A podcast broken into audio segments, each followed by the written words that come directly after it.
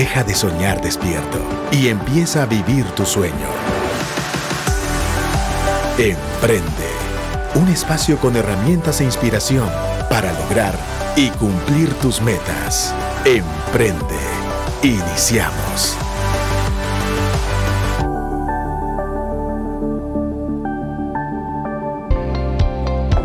Muy buenas tardes amigos de Radio Actitud y Emprende. Estamos aquí nuevamente en una entrevista más con un invitado muy especial. Este invitado lo traemos volando desde la China, porque viene hoy directamente al programa a iluminarnos con su sabiduría. Hoy aquí en cabina tenemos a un buen amigo, lo conozco desde hace unos años, lo conocí ahí en unos desayunos de hombre a hombre que tenemos y realmente nos viene a iluminar. Nos va a presentar Eliezer, porque él fue el que nos hizo el favor de contactarlo e invitarlo al programa. Claro que sí, mi querido Pepe, mis amigos, muy buenas tardes. Gracias por acompañarnos. Gracias por permitirnos entrar hasta donde usted está para poder compartir juntos eh, nuestros conocimientos y nuestra experiencia. Hoy nos acompaña un profesional, un experto del marketing y cuando le hice la invitación y aceptó, la verdad es que me sentí eh, privilegiado que nos pudiera acompañar, porque además, como, como estás diciendo, Pepe, no, no es un chiste, o sea, es en serio que nuestro querido amigo Guito Pérez está viniendo de China y yo le decía, no sé cómo le vamos a hacer para que estés despierto para la, entrevista. Y Pepe me dijo, le vamos a tener que zampar café. Tres cafés. Y aquí está la primera taza ya, en la mesa. primera. Mi querido Guito, buenas tardes, ¿cómo estás? Bienvenido. Buenas tardes, muchas gracias Pepe, muchas gracias Eliezer por, por esta invitación. La verdad es que muy honrado de, ya hace ratos que quería poder eh, tener esta oportunidad. La verdad que... Eh, literalmente vengo de China por un, un, viaje de trabajo, vine ayer por la noche, entonces todavía ando ahí con un poco de jet lag, pero pero todo bien. Em, gracias. Mi nombre es Eric Pérez. Todos me conocen como Guito Pérez. Soy una persona apasionada del marketing y la verdad es que tengo bastante experiencia. Ya no, ya no puedo decir cuántos años porque si no ya me calculan la edad. pero no, sí tengo 21 años de trabajar en marketing directamente en, empresas de consumo masivo y los últimos, ¿qué? 12 años ya en, en, la industria automotriz, en, varios, en varias áreas de la industria automotriz. Entonces, eh, pues ha sido un, un aprendizaje bastante interesante le contaba un poquito aquí a Eliezer fuera del aire de que eh, venir de China, la verdad es que es venir del futuro, porque hay unos autos allá que ni te imaginas, ya estamos en la era de los supersónicos que esperamos que, pronto lleguen a nuestros mercados de Latinoamérica. Definitivamente. Pero pues, muchísimas gracias por esta No, pues bienvenido, la verdad que qué alegre tenerte acá, nos encanta, sabes que a mí me gusta, yo, yo tal vez si otra carrera hubiera seguido en la universidad hubiera sido mercadología, fíjate todos, me gusta el marketing, la verdad Sé que es una ciencia, cualquier persona, a veces hemos tenido varios mercadólogos aquí y me gusta el background que tenés, porque tenés un tema de consumo masivo que es complicado. Y obviamente que te has especializado en la parte automotriz en esta última vez. Y sabemos que el temazo que hoy tenemos es marketing estratégico para las empresas. Y creo que la estrategia es clave, ¿verdad? Porque no puedes irte con un plan a lo loco de querer promocionar solo tus productos o tus servicios en las redes sociales, que es lo que típico normalmente pasa en los emprendimientos, ¿verdad, Guito? Y que pues al final nosotros aquí en todo el tiempo que llevamos en Emprende siempre le hemos dicho a nuestros emprendedores, señores, háganse ver bien, háganse ver grandes, ¿verdad? Porque al final de cuentas lo importante en un emprendimiento es que aunque sean solo una persona o sean dos, tengan su página web, que tengan sus redes y, su, y sus portales digitales bien al día, porque eso les abre puertas. Pero eso solo es la puerta. Detrás está toda la analítica, detrás está toda una estrategia, detrás está todo el planning, que obviamente el marketing es uno de los pilares fundamentales, como lo es el área de ventas, como lo es el área de operaciones, como es el área financiera, como es el área fiscal, ¿verdad? Entonces al final creo que hoy vamos a sacarle jugo a, aquí a mi querido Eric. Con todo gusto, con todo gusto. Guito, a mí me gusta Guito. ¿verdad? Yo siento más por Guito. Cuando me dicen Eric es como cuando doña Florinda le decía a Federico aquí, que le iba a regañar. Pues fíjate, mira, lo que decís es bien cierto. Yo siempre he pensado y siempre entro en mi filosofía como profesional cuando me presento ante el área comercial. Eh, les explico que el departamento de marketing es un departamento que le presta servicio al área comercial. Hay muchas empresas en donde la parte comercial va hacia el lado izquierdo y el, área de marketing va hacia el lado derecho y no vamos a llegar a nada. Entonces, siempre la parte de marketing como tal es, un, es, es un, un departamento que le presta servicio es corresponsable, ya digamos de los últimos 15 años que tengo experiencia, eh, tenemos KPIs comerciales que, nos van ligando directamente para el cumplimiento de los objetivos y es con ello que nos vamos involucrando de lleno hasta entender por qué el punto tal de venta no te compró lo mismo del mes pasado. Es, de esa forma es como las empresas han evolucionado también en la parte de marketing para podernos involucrar al área comercial. Y pues siempre lo más importante de todo es ser corresponsables de los objetivos comerciales de la empresa, que como bien sabemos, pues es el combustible que le da vida a las empresas. no, definitivamente. Fíjate que, digamos, eh, yo que mucha de la audiencia sabe, tengo una empresa de tecnología, llevamos ya 17 años en el mercado, y yo he aprendido mucho de los grandes, he aprendido de los, de los yo represento marcas como HP, Lenovo, Cisco, y pues no están pagando, pues igual no. Ya son marcas que cualquiera conoce, ¿verdad? Claro. Pero al final son marcas que tienen grandes budgets de marketing y que obviamente manejan eso muy fácilmente, ¿verdad? Y cuando uno ve los budgets de marketing y que tienen una estructura de los departamentos de marketing enorme, dice uno en estas latitudes, ¿verdad? En un país guatemalteco con una empresa mediana, una empresa pequeña o una empresa grande, decís, wow, qué budgets los que se tienen para marketing.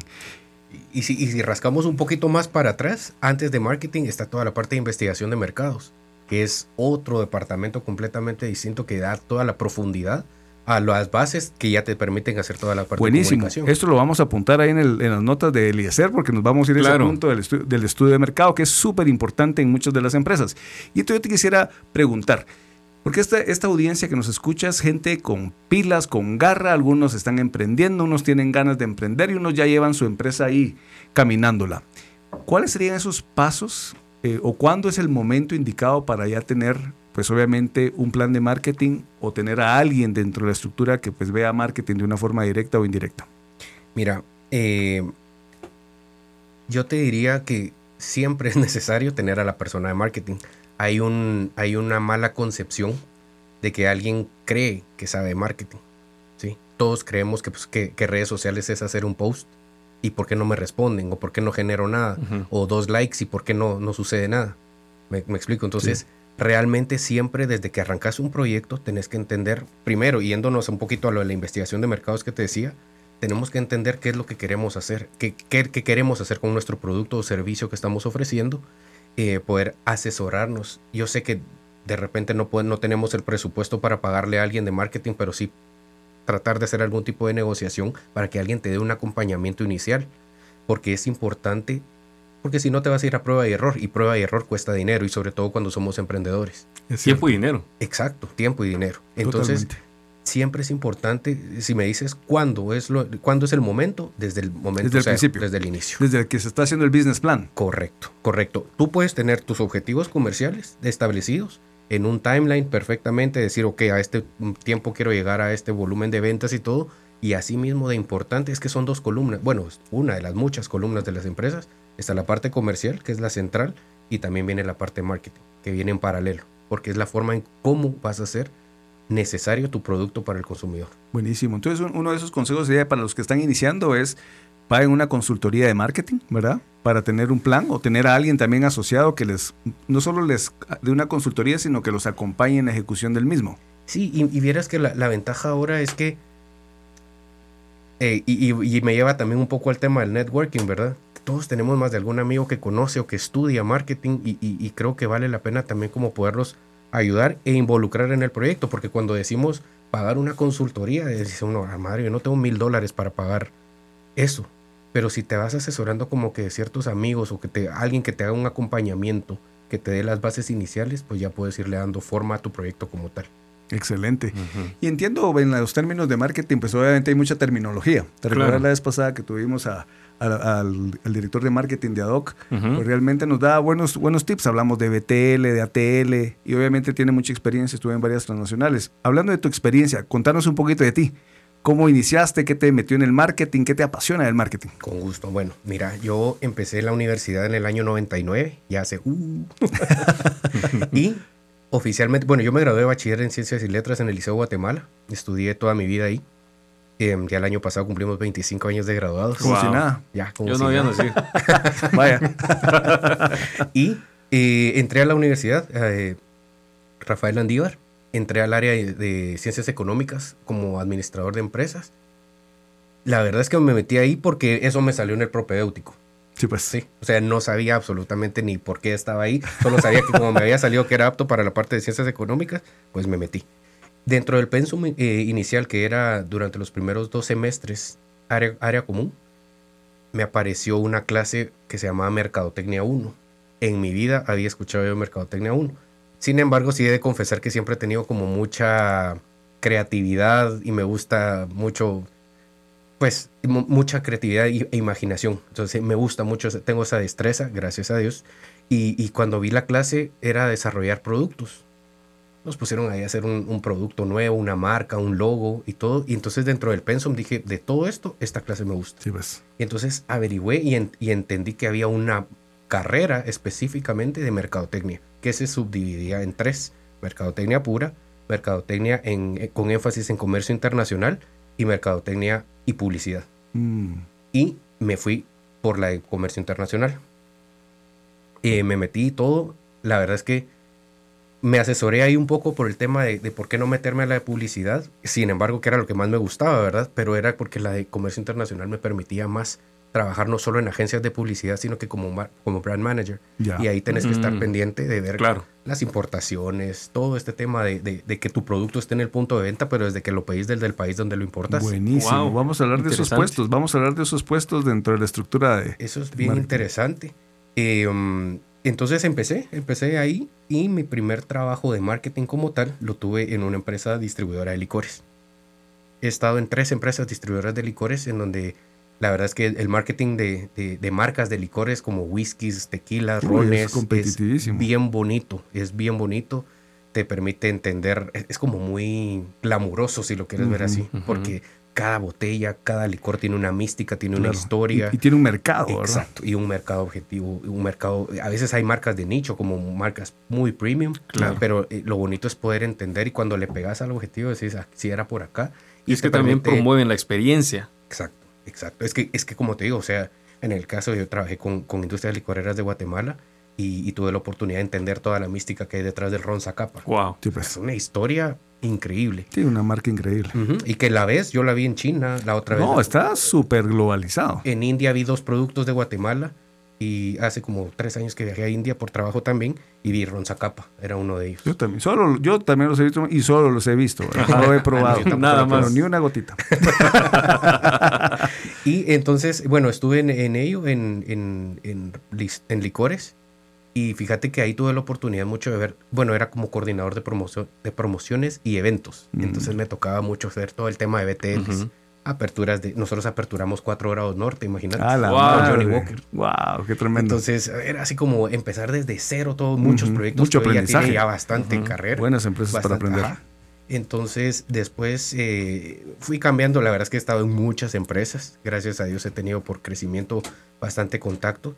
Y me fui moviendo, me fui moviendo a otras empresas. Estuve dentro de mi currículum, está eh, Pastas INA también. Sí, pues. Estuve con productos de consumo masivo, un producto completamente distinto. Aquí dejamos el glamour por un lado y nos vamos a, mercados cantonales, ¿verdad? A, mercados de volumen. La venta al detalle. Exacto, venta al detalle, en donde le subís 5 centavos y se te cae el mm. número, pero le bajas 3 centavos y se te cae el margen. Entonces es un, es un tema de ir equilibrando todo pero a la vez tenés que ir construyendo marca. Sí. Y, y, me tocó ver la parte, eh, digamos que esa fue mi primera plaza, mi primera experiencia con, con, una parte regional, y me tocó ver mercados de Honduras y de, de Costa Rica y de El Salvador. Y entendés también cómo es el, el consumo de distinto, de, de pasta, o sea, ya almuerzan pasta con arroz y carne. y cuando nosotros, para nosotros la pasta solo es un, un plato fuerte, ¿verdad? Sí. Entonces, y ahí es bien bonito cómo vas entendiendo los mercados de, de diferente país y los hábitos de consumo de tu producto también. Y después pues ya entré a la parte automotriz. Eh, estuve en Excel Automotriz como gerente de mercado de repuestos cuatro años. Oh. Y después tuve la oportunidad, bueno, ahí vi marcas como BMW, Ford, Nissan, Kia. La primera es excelente. sí, seguro. Sí, sí. Y ahí, digamos, regresas un poquito al tema del glamour, ¿verdad? Total. Claro, yo estaba en la parte de postventa, pero sí era, era, estaba como que veía todos los toda la parte de lanzamientos de, vehículos y siempre soñé con poder manejar autos eh, para, para, desarrollar proyectos como lanzamientos. Después me fui al área de motocicletas. Estuve en Grupo UMA, que para mí ha sido una, una de, mis, de mis mejores empresas en donde yo he estado. Grupo UMA, trabajé durante tres años como gerente de mercadeo para Centroamérica. Eh, empezamos desde cero la operación porque la empresa no existía. Eh, tomamos la distribución de la marca Bayash de India. claro. Y tuvimos la oportunidad de aperturar toda la red de distribución de, de Centroamérica y hacer los lanzamientos de los modelos, aperturas, lanzamiento de la empresa Wow. y todo. O sea, ese fue un, un trabajo bastante arduo, pero muy interesante y muy enriquecedor, bien cansado. Y entender también que aquí había una línea muy, muy paralela, bueno, muy que, que se, que se cruzaba, ¿verdad? No es paralela, perdón. ¿Transversal? Que se cruzaba transversal entre producto de consumo masivo y, y vehículos, porque la motocicleta es como un vehículo, pero de consumo masivo. Sí. Wow. Entonces la parte de BTL la tenías que hacer como si fuese un producto popular de consumo masivo, porque estamos hablando de motocicletas de mensajería. Ajá. Mm. Y, y obviamente pues ya más ya ahí tiene un, un- un portafolio también de premium, pero digamos el volumen como tal es, es de consumo masivo. Que con la, Qué pan- interesante. con la pandemia se incrementó el claro. mercado de motocicletas, pero increíblemente. Me, Ujú. me agrada mucho tu experiencia y me gusta mucho que la audiencia conozca porque obviamente sabemos que te vamos a sacar mucho el jugo hablando de esto, ¿verdad? Sabemos de la experiencia que se tiene de, de levantar una marca como esta marca de motocicletas de la India que nadie conocía y que ahora pues lo dices el nombre y a uno le hace clic, va. Y es reconocer esa marca. Entonces al final en el marketing qué bonito. Y eso me, me ha pasado a mí que cuando ya me dicen, mira, ¿y qué empresa es? Tal. Ah, sí, sí, ya sé cuál es. Se siente uno bonito saber que ya reconocen el nombre Sí, de tu marca en el mercado, reconocen el logo, pero más que también lo importante es que conozcan la propuesta de valor, que se genere esa experiencia, ¿verdad? Que realmente las marcas ofrecen. Porque en el marketing hay muchísimos. Obviamente, lo- a lo que tú dijiste, la alianza comercial. O sea, sin ventas, ¿de qué sirve tener un buen brand awareness y que quede linda tu marca, pero si no vendes Claro, nada? si no se vende, no estás haciendo nada. Entonces creo que es un equilibrio. ¿Cuáles serían esos ingredientes, Guito, que son importantes dentro de un buen plan de marketing? Mira, primero te puedo decir que es eh, entender, el, número uno es entender los objetivos comerciales. Por lo mismo, porque tenemos que ir hacia el mismo objetivo, ¿sí? Cumplir esos objetivos comerciales. Luego tienes que entender cuál es la esencia de tu marca, porque así como vamos a cumplir los objetivos comerciales que lo explicaba antes, que uno es corresponsable como en la parte de marketing, sos 100% responsable de la creación de la marca en el mercado, de tu marca, de la reputación, de toda la parte de branding como tal. Entonces tenés que entender cuál es la esencia de tu marca y también entender qué percibe el consumidor de tu marca. Porque todos aquí, si, tú fuera, si ahorita fuéramos una empresa, todos podemos entender mi esencia de marca porque yo les estoy bombardeando todos los días o hasta un término. Pero si lo sacamos a la calle, puede que la gente no lo entienda. Total. Entonces, es entender de ambas vías. Entender yo mi esencia de marca y entender qué, qué percibe el consumidor final sobre mi marca. Ya con esos dos ejes bastante desarrollados o bastante eh, digeridos, ya podemos hacer un plan de marketing como tal. ¿Cuál es mi objetivo general? ¿Hacia dónde quiero llegar? ¿Cuáles son los objetivos específicos? ¿Cómo lo voy a desarrollar? ¿Verdad? Claro. y un plan como tal de eh, en base pues a las famosas 4 P's que ahora ya se han multiplicado y han llegado hasta 7 P's, ¿verdad? Pero las básicas son precio, plaza, producto y promoción. Y si hay muchos eh, millennials estarán de acuerdo conmigo que ahora hay un montón de letras más, pero, pero digamos esas son las bases principales. Y después eh, entender cómo voy a comunicar todas esas, esas directrices Claro. en, en esos puntos. Guito, podríamos decir si cuando uno está queriendo desarrollar tu propuesta de valor, tu producto, porque a veces uno tiene un muy bonito servicio, un bonito producto, pero no entendés quién es el mercado final, ¿verdad? Entonces, digamos, nosotros nos ha funcionado crear los buyer persona, ¿verdad? ¿Cuáles son los buyer persona para poder saber a quién dirigir cada tipo de evento? Por ejemplo, yo vendo tecnología, se la vendo al corporativo. Mi empresa es B2B, ¿verdad? Ese es mi negocio. Pero en el corporativo yo no solo le vendo a las personas de compras, que los de compras muchas veces no conocen de tecnología, ellos solo reciben un requerimiento del área para obviamente hacer todo su sesgo de competidores y tener el mejor precio. Pero ese es, su- ese es un- uno de los stakeholders, que hay que también tenerlos mapeados.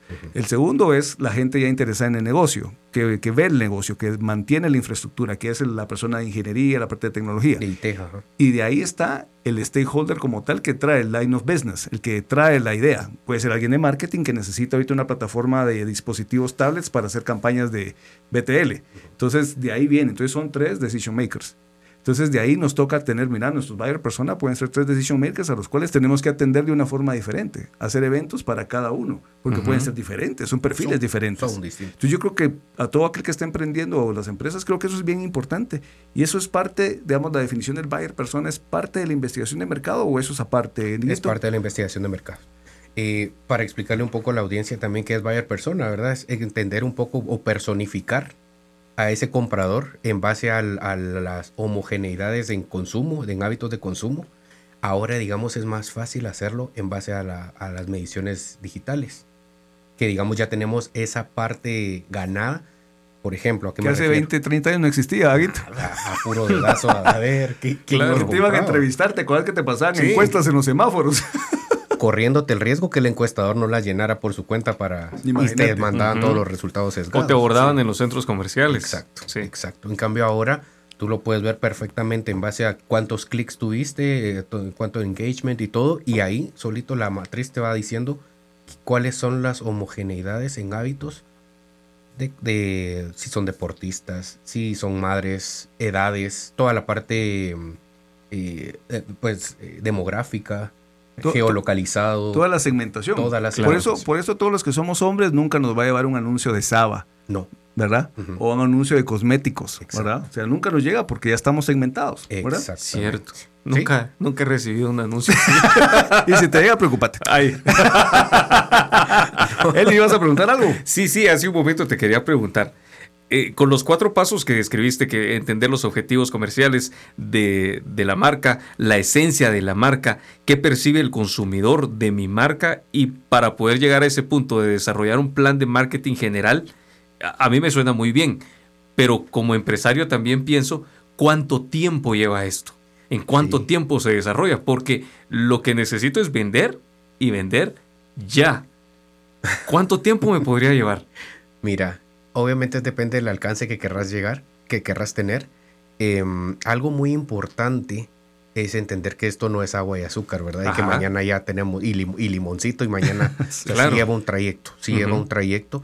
Eh, debe de haber un cronograma en el cual toda la parte de investigación de mercado se tiene que hacer previo a, a un lanzamiento y que va a haber un despegue. O sea, porque, y creo que lo conversábamos contigo la otra Claro, vez respecto a sí. un proyecto, ¿verdad? Que, que sí necesitamos hacer toda la parte de investigación y sí lleva un tiempo.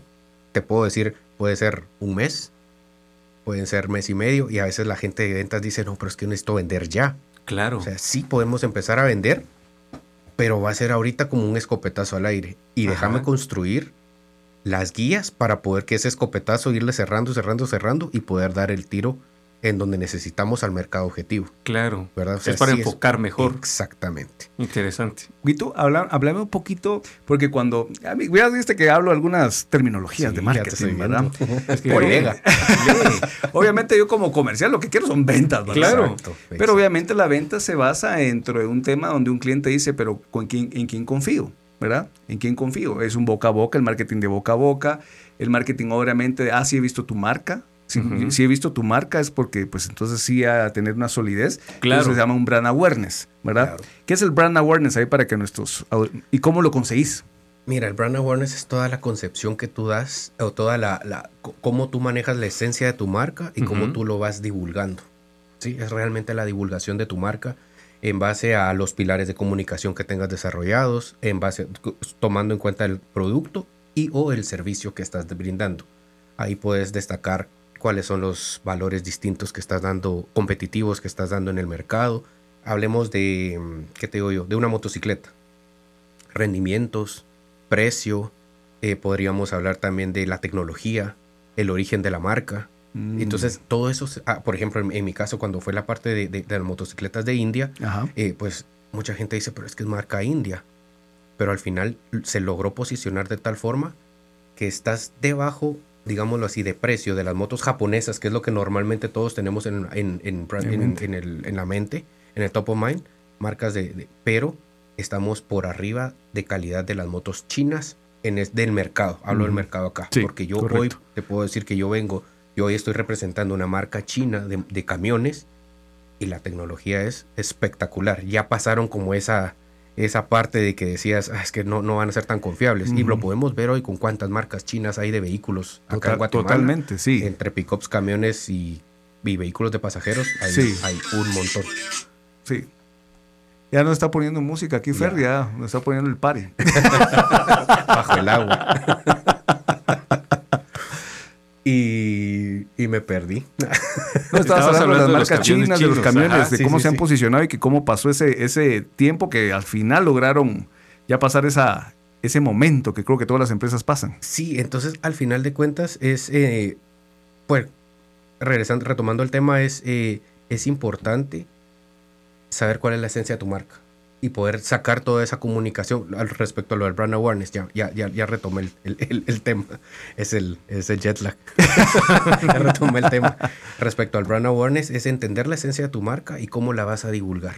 Hay, ahora hay, y sobre todo con las plataformas digitales, hay cualquier cantidad de forma de hacerlo de buena forma y también es muy delgada la línea, sobre todo con las nuevas generaciones, de que puedas hacer, dar un mal mensaje o que alguien se sienta ofendido Claro. pero no lo digo un mal punto, Claro. porque no me ataquen ahorita. No, pero no lo digo un mal punto, sino que tienes que ser muy cuidadoso con utilizar una palabra, un tono y manera, y no caer en, en, en tema sexista, no caer en tema sexual, no caer en tema que, que, que se pueda malinterpretar, ¿verdad? Entonces, claro. eh, hay campañas que tú ves en el mercado que decís, no, hombre, ¿cómo lo, cómo lo dicen así, verdad? Total. Sí, no, hay que cuidar el contenido, el contenido de los posts, ¿verdad? Cómo lo escribís, qué es lo que estás pensando hacer. Claro. Y hay gente que es muy creativa. Tú eres creativo, pues, y seguramente, Sí, pues. Pero fíjate que hay, que hay creatividad chistosa y hay creatividad vulgar. Y aquí es en donde eh, la diferencia. Hay un caso, no, seguramente todos de aquí de Carretera El Salvador, cuando van para la ciudad, han visto una pasarela de un restaurante. No sé si lo han visto, de- que habla de desayunos. Yo voy concentrado en mi camino. No, y es de desayunos. habla específicamente de los desayunos. Ah, de sí. veras. Pero eh, lo dijeron de una forma Diferente, vulgar, sí, pues. re- refiriéndose a Claro. lo- Ah, al ok, desayuno. sí, pues, ya, ya Entonces- me imagino. Por los entonces- hijos de la gallina. Ajá, esos méritos. Que dice, se necesita eso para poder aguantarte dos horas en el trabajo. Mejor pasa a desayunar Sí, acá. pues, sí, Sí, puede pues. ser contraproducente. Exacto. Claro. Hay forma de hacerlo viral, sí se vuelve viral, pero hay gente que se ofende. Entonces no queremos generar más detractores ya sobre la marca, porque eso te genera un mal brand awareness. Y yo quiero preguntarte algo. Para hacer un, un budget de marketing, ¿verdad? O sea, obviamente ya una empresa necesita tener un budget. ¿Cómo, cómo- eh, ¿Con qué características, o en qué se debería basar el gerente o el dueño para armar un budget de marketing y qué porcentaje debería tener ese, ese budget de marketing? Mira, eso es una pregunta bien interesante y ha evolucionado mucho en el tiempo.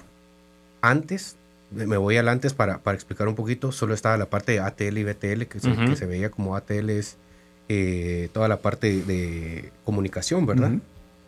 Eh, y toda la parte de BTL era, la- de- perdón, la la ATL es eh, medios de comunicación tradicionales y toda la parte de BTL es toda la parte de eventos y experiencia con el consumidor Ujú. final.